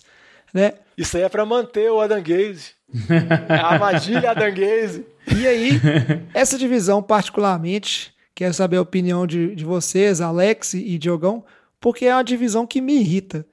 Por quê? A gente vive falando bem do Colts e o Colts só pisa na bola. É impressionante. É vir aqui falar bem, o time pisa na bola. Ah, tem uma defesa boa e não sei o quê, mas a sede a virada. E não sei o quê. E o Titans, por mais que começou bem, e aí era, foi, foi junto com o Steelers, né? Invicto até seis vitórias ou sete, se eu não me engano, e depois começou a perder. Parece que agora que o Titans finalmente saiu de 9-7, que é o placar padrão dele na temporada, fez as vitórias, não sabe o que mais faz a vida, e é um time que não parece não ter cara. Então eu vejo dois times bem mal resolvidos, ambos com 10 vitórias, e aí fica uma segunda rodada que infelizmente podia ser um jogo entre os dois, que aí ia ser mais emocionante ainda, mas a gente vai ter os dois aí brigando por vaga de wildcard e brigando também por quem vence essa divisão e teria vantagem nessa primeira rodada aí de jogar em casa. Quero saber o que vocês acham aí, Alex e Diogão. Começar pelo Alex, pode falar aí do, do Titans para nós ou do Colts, quem você quiser. Eu vou falar, eu fico bem irritado com esses dois times, porque eles não cansam de me decepcionar. Ô Tigão, assim, eu, você, por mais que você fique irritado, cara, eu, eu fico feliz é, com o Titans, porque não tem como você ficar chateado com o time que eliminou o Patriots no ano passado, né? Como é que você vai ficar bolado com um time desse? Não pode, cara. Tá vendo? Depois vocês falam que eu que não gosto dos Patriots do cara. Eu queria, eu queria depois entender porque que todo torcedor do Giants tem um rancor enorme com os Patriots. Porque vocês ganharam duas vezes os caras na final. É tipo assim, não tem por que não, vocês terem Não é torcedor do Giants, é to, qualquer torcedor que não é torcedor do Patriots. Lógico que não, eu gosto. Ó, eu gosto de vocês aí, torcedores do Patriots, hein? é, brincadeira, velho. Mas assim, eu, eu gosto do, de, do, do, time de Tennessee, apesar de ter as minhas ressalvas, principalmente com quando a gente vai falar de QB, né? Que vai falar de Ryan Tannehill. Não sei. Acha, Léo, eu cara... acho que a ressalva nem é ele, a ressalva é a defesa. A defesa é muito horrível. É, a defesa é muito ruim. O Tannehill vem jogando bem, o problema é a defesa de Tennessee. A defesa de Tennessee é uma das piores defesas da liga. O ataque produz muitos pontos. Eu acho que até essa semana agora já não é mais. Era o, o ataque que mais tinha produzido os pontos em média na NFL. Tipo assim, de análise, se você analisar por placar, em termos de ponto, o ataque de Tennessee é, era o, o o mais prolífico. Jogão, mas você a vê... defesa que é muito horrível. Mas se você vê, boa parte desses pontos foi o Derrick Henry levando o time nas costas, velho. Daqui com aquelas ah, pernas é- gigantes dele, entendeu? Foi assim, ah, velho. Mas, mas, mas eu acho que a temporada do Tannehill é boa. Eu acho que a carreira do Tannehill em Tennessee eu acho boa. Eu até falei no programa passado, quando a gente falou de Pro Bowl, eu teria votado no Tannehill. Eu teria selecionado ele para ir pro Pro Bowl. Eu, eu, eu, acho que o calcanhar de Aquiles desse time ainda é. é a defesa. E acaba que o jovem brincou que esses times são muito mal resolvidos, acaba que você tem uma divisão também muito mal resolvida, porque ambos os times podem ganhar a divisão, ambos os times podem ir como wildcard, e ambos os times também podem ficar fora. então é uma situação muito complicada. Assim. Como assim ficar verdade, fora, Tennessee... Alguém vai ganhar a divisão e vai para os playoffs. O que, que foi? Você tá falou que os dois times podem ficar fora? Não, não. Eu falei que am, não, ambos os times podem ficar ah, fora. Tá. Tennessee pode ficar fora, Colts pode ficar Entendi. fora. Igual qualquer um deles pode ganhar a divisão, ou qualquer um deles pode ir com a susto, cara, Não tem nada definido. O que, que foi? Não, que susto que você me deu aqui agora. Eu falei, que é isso? Não. Essa regra eu perdi. Não. Não, só para tentar explicar assim. Se Tennessee tem a vantagem no confronto direto contra Indianápolis, se Tennessee vencer nessa semana 17, Tennessee ganha a divisão e vai estar para os playoffs, vai estar como o time de quarta melhor campanha. Indianápolis, para vencer a divisão, tem que vencer seu jogo e torcer para Tennessee perder, que deve ser uma coisa muito pouco provável, uma vez que Tennessee enfrenta Houston. E Houston, o time está praticamente acabado. O J.J. Watt deu uma declaração na coletiva, assim, praticamente quase chorando e falando que estava tudo destruído lá. E Houston tem a pior defesa contra o ataque terrestre. Então você junta a pior defesa contra o Derrick Henry, ele provavelmente vai ter 200 jardas em cima da sua cabeça. Então não é uma boa fórmula. Então é muito pouco provável o Tennessee perder. Indianápolis teve essa derrota muito sofrida contra Pittsburgh, que a gente comentou agora, tomou a virada impressionante. O time não fez nenhum ponto no segundo quarto, no segundo tempo, que é uma coisa assim bem triste. E isso pode complicar muito a situação para os playoffs, porque Indianápolis, com relação a todos os times que estão com 10-5, é o pior com relação aos, aos, ao desempate. E acaba que para ele conseguir para os playoffs, ele tem que vencer e torcer para ou Miami, ou Baltimore, ou Cleveland perder seus jogos. Óbvio que isso pode acontecer, tanto principalmente Miami e Cleveland, que tem adversários mais difíceis, ou então Indianápolis, que enfrenta Jacksonville, tem uma babinha na última semana, pode torcer para Tennessee perder, que eu acho pouco provável. Mas está tudo na disputa. No caso do Wild Card, são vários times que estão disputando, não tem nenhuma vaga definida, e tudo vai ser resolvido agora, nessa semana 17. Então, é praticamente impossível a gente prever confrontos de playoff, porque o chaveamento pode ir para qualquer lado. Eu posso tentar dar uma resumida rápida aqui, João? Pode, por favor, tentar... Diogão, porque realmente a AFC está com muito time com chance de wildcard. É. Então, com relação à AFC, Kansas City, Buffalo e Pittsburgh ganharam suas divisões. No caso da AFC Sul, Tennessee e Indianápolis disputam, sendo que se Tennessee vencer, ganha a divisão. Ambos devem vencer, porque Tennessee enfrenta Houston e Indianapolis enfrenta Jacksonville. Com relação à disputa de wildcard, a gente tem quatro, na verdade, quatro times, entre aspas, disputando três vagas. A gente tem Miami, Baltimore, Cleveland e quem sobrar de Tennessee ou Indianapolis. O time que não ganhar a divisão vai estar na disputa de wildcard. Então todo mundo está nessa disputa aí, todo mundo com 10-5 e tem que torcer para vencer e outros times perderem. Se a gente for analisar o cenário mais provável, que é Tennessee vencer, Indianápolis vencer e Baltimore vencer, que pegam três adversários mais fracos, acaba que a disputa vai ficar com relação a Miami e com relação a Cleveland. Se Cleveland vencer, Miami precisa vencer, senão está fora. Caso Miami perca e Cleveland perca, Miami passa. Se Miami perder e Cleveland perder, aí Miami vai e aí, da mesma e forma. E aí eu vou falar bem sincero, eu torço muito, inclusive um abraço pro Ferreirinha, meu amigo, que é o único torcedor dos Browns que eu conheço. É, Cleveland tem mais é que ficar fora, porque perdeu pro Jets, se não, não tava... coitados. Pô, mas tá nessa situação porque Eles perdeu pro Jets, então tem mais é que aprender com esse não, mas, mas, mas, por exemplo, sabe um time que é pior do que perder pro Jets? É perder pra quem? Não, não sei. Pra Jaguars que tem uma vitória. Sabe quem Jaguars venceu? Indianápolis, semana 1. É, mas. É que tem tempo, a gente esqueceu. é, Diogão, mas. Entendeu? Mas na, a, a semana 1 é, é igual janeiro. Janeiro nem pandemia no Brasil tinha. As coisas mudam muito. Janeiro, janeiro tá logo ali, jovem. Diogão. É. Janeiro semana que Diogão, vem. Carnaval desse ano a gente tava uma loucura na rua, não tinha nem, nem pa ah. pandemia. Isso é muito atrás, ninguém lembra dessas coisas, não. O mundo muda, Diogão. É. Não, não seja assim. Né?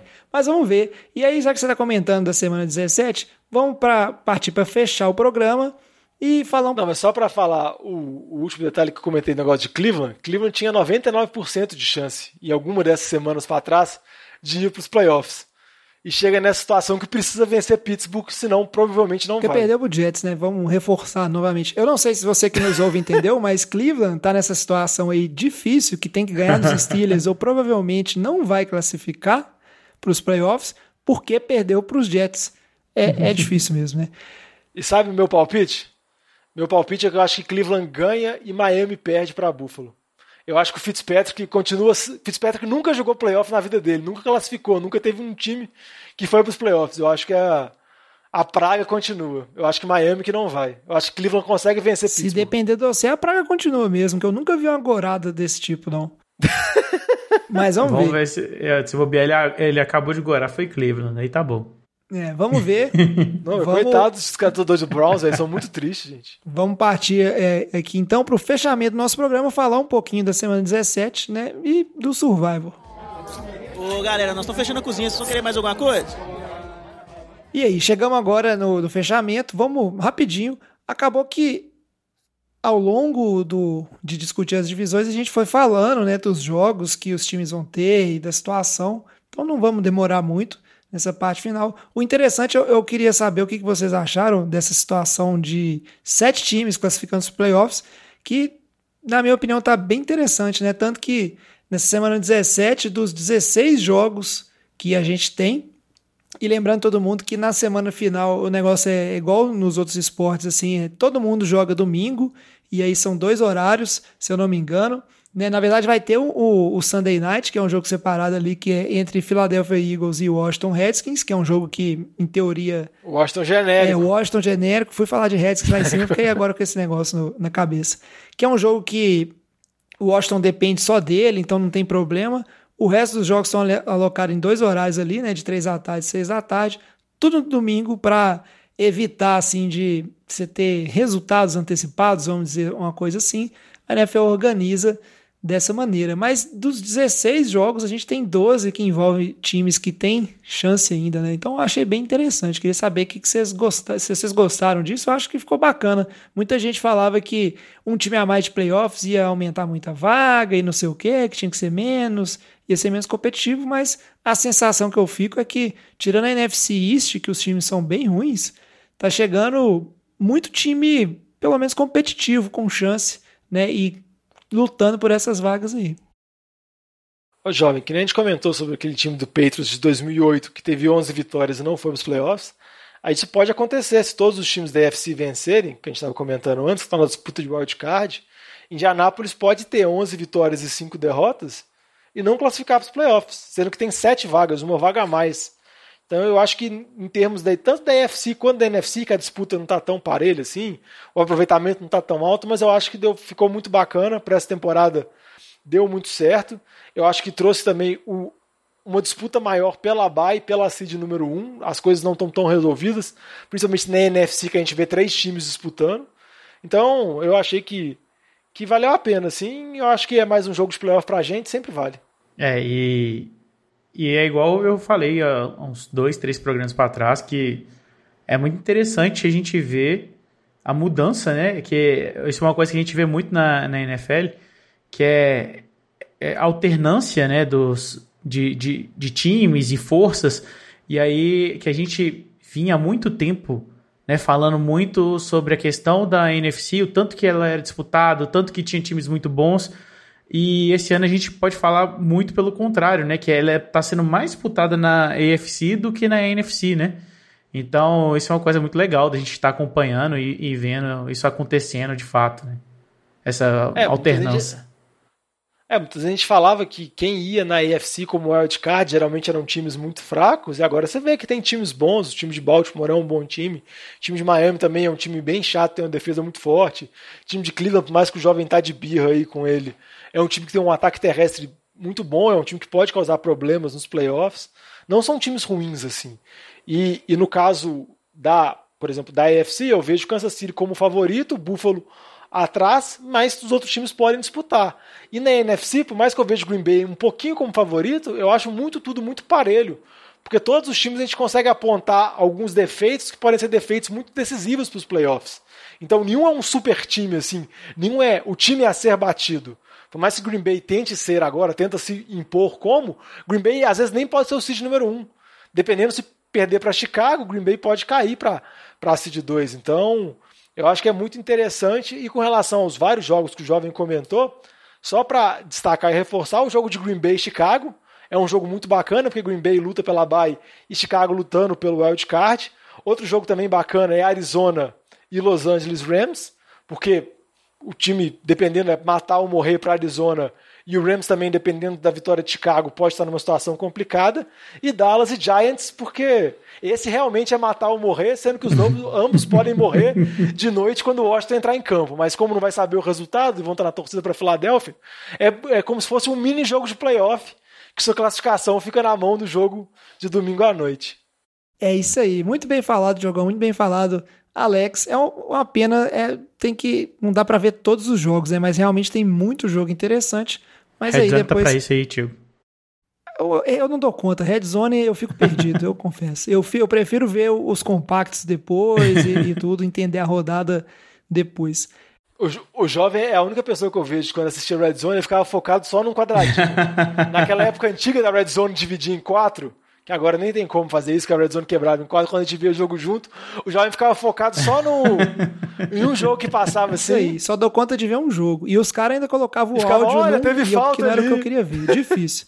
É. Agora, eu, eu só queria fazer uma coisa. Tem muito jogo bacana pra, pra assistir. Eu provavelmente vou, vou assistir Seattle contra São Francisco, porque eu gosto de ver o jogo do São Francisco, apesar que ele não vai estar valendo grandes coisas, né? Apesar de Seattle ainda ter um, um sonho aí de posicionamento. Mas vai ser bem interessante e fechar, eu acho que fecha com chave de ouro com o jogo de Washington. E para essa gal- a galera que fala assim: "Ah, sete vagas de playoffs é muito, ó você ver, vai uns time ruim demais, vai time da NFC Leste". E um time da NFC Leste de qualquer maneira, se tivesse só seis vagas, cinco vagas, quatro vagas, sempre vai um campeão da divisão. Então acho que não é por mais vagas que você está colocando mais times ruins necessariamente. Para fechar o programa aqui, né, a gente precisa falar de Survival porque o Alex e o Luiz eles não morrem e aí a gente toda semana tem que ficar falando, perpetuando o Survivor, inclusive dos nossos ouvintes que jogam Eles lá. são que nem a pandemia, eles não acabam. É, que jogam. Exatamente. Que jogam lá no. É o pessoal que joga lá no, com a gente o Survival no site da NFL. Essa semana, é, muita gente caiu do cavalo aí, talvez apostando no Browns, não sei. E aí sobraram só duas pessoas que ainda não perderam vida nenhuma. Só que em compensação, né? Tem do pessoal que perdeu só uma vida, ou seja, ainda tá vivo, né? Mas perdeu uma vida já a gente já tem, sei lá, já deve ter uns 15 e de quem ainda perdeu duas vidas, mas ainda tá jogando, é uma galera. Esse ano assim, o pessoal foi conseguindo controlar bem, né, apostando contra Jets e outras equipes. Como o critério de desempate de Survivor normalmente envolve, né, quem perdeu menos vida, e em caso de empate de vidas perdidas, a rodada onde a pessoa, até onde a pessoa foi mais sem perder vidas, vamos dizer assim, Provavelmente a gente vai discutir internamente. Se não resolver sobre esses dois, a gente olha de fazer um desempate. Mas é bem legal. Eu tô achando, Diogão, que nós vamos ter que diminuir a quantidade de vida nesse Survivor que, dos ouvintes, porque o pessoal tá ficando fera e, e tá seguindo, assim, já que não tem essa restrição. E o pessoal tá violento. Acho que três vidas é demais. Coisa pra gente discutir pro ano que vem. Mas vamos falar do, do Survivor nosso aqui, porque a gente não admite esse treino, não, Alex, de Survivor terminado, empatado. A gente não gosta de empate, porque se a gente gostasse de empate, nós não éramos fãs de NFL, porque quando dá empate na NFL é uma tristeza, a gente gosta de ver alguém ganhando. E para ter um vencedor, o Alex e o Luiz fizeram a combinação. Conta pra gente aí, Alex. Então, exatamente, pra gente, pra deixar o trem mais divertido e, e, e ficar mais emocionante, a gente decidiu escolher um, um jogo e cada um vai apostar em um time. E aí, nada mais sensato do que. Sensato não, não sensato. do que a gente apostar em, em, em Giants versus Dallas. Eu, como torcedor do Giants, apesar de fazer essa loucura, vou apostar no Giants e deixar o, o time de Dallas pro Luiz. É, eu sei que eu tenho pouca chance de, de ganhar esse survival, mas se ganhar, se o Giants ganhar, vai ser épico, cara. Vai ser maravilhoso. Imagina isso. Na verdade, vai ser épico se terminar empatado e esses dois morrerem. Eu vou declarar que não tem vencedor do Survivor esse ano. Aí, aí vai ser maravilhoso. Mas imagina isso, Alex. O Giants vence Dallas e o Washington perde para Filadélfia no domingo à noite. Você tem Giants indo para os playoffs e você vencedor do Survivor, hein? Oh, aí a gente comprova que 2020 foi um ano extremamente atípico. É, mas é, apesar além que isso vai acontecer. Pandemia, além de tudo, né, não tem nem explicação 2020 se eu ganhar esse Ou então- survival e, e com o Giants ainda, velho. Ou então, sabe o que a gente pode comprovar, Chalé? Caso o Giants perca e você morra no Survivor, a gente tem certeza que 2021 vai ser um ano normal. que vai começar tudo certo, tudo no seu devido lugar. Entendeu? O primeiro resultado de 2021 já vai ser uma normalidade que já vai indicar bons frutos pro ano, com todo respeito. Oh, agora todo mundo vai torcer, vai torcer pra mim perder, velho. Agora eu fiquei chateado. Não, eu sou Tim Chalé, velho. Eu sou Tim Chalé, velho. É, não, vai, vai ser emocionante, até porque o jogo tá valendo. Eu espero que seja um bom jogo, que não seja um jogo ruim, assim. Sim, eu Só isso. espero que seja um bom jogo. Já que a gente vai se dispor a assistir essa, essa, esse jogo, porque tá valendo coisa na divisão, mas também porque é, vai ter a questão do survival, quem diria, né? NFC Leste é uma das que chegou mais emocionante no final. Mas, bom, parabéns para você e pro Luiz que resolveram é, fazer esse esse mata-mata na final aí para garantir que vai ter um vencedor. E eu, eu, vai ser, mas vai ser muito bom se empatar. Talvez eu torça pelo empate. Vamos ver como é que o jogo vai, vai se desenvolvendo aí. Mas então o Survivor da NFL de Boteco ele não termina sem vencedor. Então, duelo direto entre o Alex e o Luiz. Alex de Giants e Luiz de Dallas. Diogão, a gente não considerou isso, né? Se tiver um empate entre Giants e Dallas. Morre os dois. Não, não, não pro survival, mas para passar. O Washington passa, mesmo se perder, né? Não, aí se o Washington perder, passa Dallas. Se o Washington empatar, passa o Washington. Olha só. Isso aí, muito difícil. Porque ama, Washington e Washington e Dallas estão 6-9. Ah, sim. É. Entendeu? Perfeito. Então, perfeito. E o Washington tem a vantagem no desempate. Mas se o se Dallas tiver um empatezinho ali, aí o Washington vai julgar pelo empate no Sunday Night. Entendeu? Imagina a tática Celso Rotti, só as volâncias, jovem. Ah, é, com certeza. Os lateral jogando de ponta para marcar a posição. É, e só punch. É Primeira descida, punch. Segunda que, descida, punch. o empate, como diria o Celso Rotti, o empate é meia vitória. Apesar que no futebol o empate é um ponto e a vitória é três, mas acho que a matemática não entra muito em vigor, não. Mas é isso aí, a gente vai ficando por aqui. O programa ficou um pouquinho longo, mas é porque chegou muito time com chance. É o é... último do ano, é. jovem. E, tá, e tem. E porque falamos do Celso Roth. É, terminando o programa falando de Celso Roth. Por isso que o programa não acaba. E aí começa essa risaiada aí. Mas aqui, obrigado a vocês, nossos ouvintes, pela audiência e pela paciência. Isso é um bordão de alguém da televisão. Deve ser do Faustão, eu acho. Mas. Uh, aí, tô perdendo o foco, velho. Vocês não me deixam terminar o programa. Obrigado a todos os nossos ouvintes por esse ano de 2020. A temporada da NFL não acabou e que 2021 seja um ano melhor que 2020 e fantástico que essa pandemia aí venha vacina e a gente possa se encontrar e voltar pro boteco na rua. E com certeza 2020 vai começar, 2021 já vai começar bacana com uma ótima rodada de playoffs aí, a rodada 17, que na verdade é em 2021, e que os playoffs da NFL sejam melhores ainda para agraciar esse início de 2021. Ô, Jovem, só um recadinho e caso você queira mandar uma mensagem pra gente ou então tirar dúvidas a respeito de Fantasy, se você estiver jogando a semana 17, pode mandar uma mensagem pra gente nas nossas redes sociais, sempre arroba NFL de Boteco, Boteco com U, que é o jeito mineiro de falar, de escrever, Boteco, Instagram, Twitter, Facebook, ou então pode mandar também uma mensagem pra gente no nfldeboteco.gmail.com. Pode mandar o Feliz Ano Novo e Feliz Ano Novo pra todo mundo. Muito obrigado por me lembrar aí, Diogão. Acho que eu vou fazer igual o Matt Neg, vou passar a chamada de jogadas do NFL de Boteco pra você. Porque eu esqueci do, desse recado, mas é isso aí, mande sua mensagem pra gente, nem que seja uma mensagem de Feliz Ano Novo pra galera do NFL de Boteco, porque a gente gosta muito de conversar com vocês, nossos ouvintes, porque aqui a gente fala e a meio, o meio que a gente tem de escutar né, a voz de vocês, entre aspas, é através dessa comunicação digital, as mensagens, seja nas redes sociais, seja no e-mail. Feliz ano novo, Diogão. Feliz ano novo, Alex. Nós vamos, infelizmente, Valeu. esse ano, né, nós vamos poder passar junto, porque negócio de pandemia, mas um feliz ano novo para vocês e feliz ano novo para todos os nossos ouvintes. Que 2021 seja muito bom e que seu time provavelmente tenha ido para os playoffs, porque o meu não foi. Então, 2021 vai começar assim, né? Assistindo o jogo dos outros. Quer dar um recado? Muita saúde e paz para todos. Só isso. É isso aí. Beleza, então. A gente vai ficando por aqui. Traz a saideira, fecha a conta, passa a régua. Feliz 2021 para todos e até o ano que vem. Valeu, gente. Falou. Até ano que vem. Valeu.